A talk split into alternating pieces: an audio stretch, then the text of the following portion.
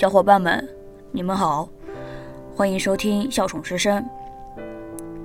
你的时光中是否有过这样的故事？暴力之下没有办法，不敢反抗。我是今天的主播无名。齐生看到的唯一光景便是黑暗，黑暗到让他觉得世间的一切阳光希望都将与他无关。被那些人抓伤的头发，身上仍流着血的伤口，只穿着单薄衬衫的身体。齐生已经不是第一次被这样做了。起初，害怕的他求救，向那些所谓的善人求救，同学、朋友。但是，面对那些人的一瞥，吓得只当是没有看到他，直到消失在他渴望被救的视线中。他不明白，明明自己求救了，怎么在如此残忍的暴力面前，他们可以视若无睹？起身坐在地上，一滴泪都没有流，眼睛空洞的可怕，血顺着缝隙流着。一如往常热闹的教室，没有人注意到那天晚上发生的事情。起身拖着沉重的脚步走进教室。呀呀呀，你还敢来呀？起身。坐在后面的女孩把双腿放下，插着手站在教室门口。真不可思议，我以为你会几天后再来呢。钱凑齐了？教室里一瞬间安静了下来。起身抬眼向教室里看了一圈，众人低着头不敢看他，纵然他们知道齐生需要帮助。齐生看着面前的女生，把吃午餐的钱拿给他。只有这样。晚上回家的路上，他才会安全。女生一把抢过钱，点了点，只有二十元，还是一块五毛拼凑出来的。女生的眉头皱了起来，同时，齐生的身体抖了抖，啪，一巴掌将齐生本就虚弱的身体抽倒了，脸上的巴掌印非常显眼。女生一脚踩上齐生的肚子，蹂躏着。我告诉你，你最好给我老实点儿。齐生的脸扭曲着，忍受着痛苦。一次次，他将钱给了他，他总要用脚警告自己，老实点。要是老师听到什么，齐生就活不下去了之类的。女生坐回到座位上，和狐朋狗友商量着，一会儿放学去哪儿放肆。周围。又开始热闹，好像刚才发生的一切对他们来说只是一个闹剧。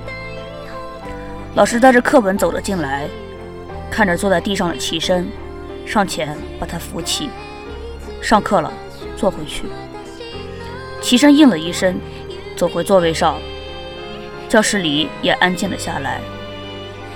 每一个女孩子都希望一个王子骑着白马来拯救她。齐生也不例外。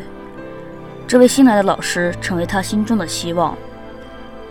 老师总会扶起被打在地上的他，尽管只是扶起，并不言谈什么，可是，在齐生看来，总是一种有人还在关注他的感觉。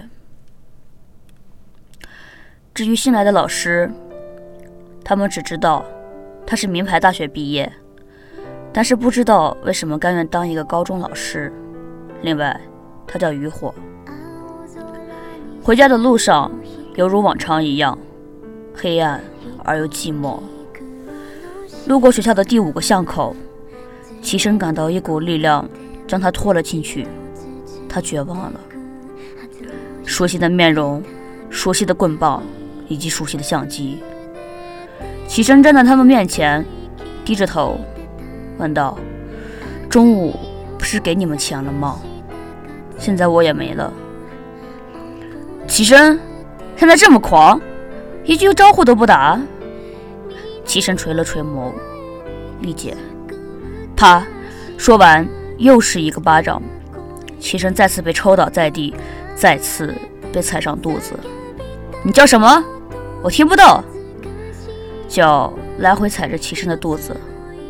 他忍着肚子里的翻腾，朝向女生叫了一声：“丽姐，别打了。”女神终于把脚移开了，蹲下身来，拍着齐生的脸：“今天的就那么点儿，以前至少还要一百呢。你什么意思？看不起我？我把那些发到网上怎么样呀？都想好题目了，就叫做‘齐生的闭嘴’。”齐生大喊，猩红的眸子看着李姐：“你跟谁说话呢？”李姐站起来，朝向齐生狠狠踹去。呀，你倒是长本事了，齐生。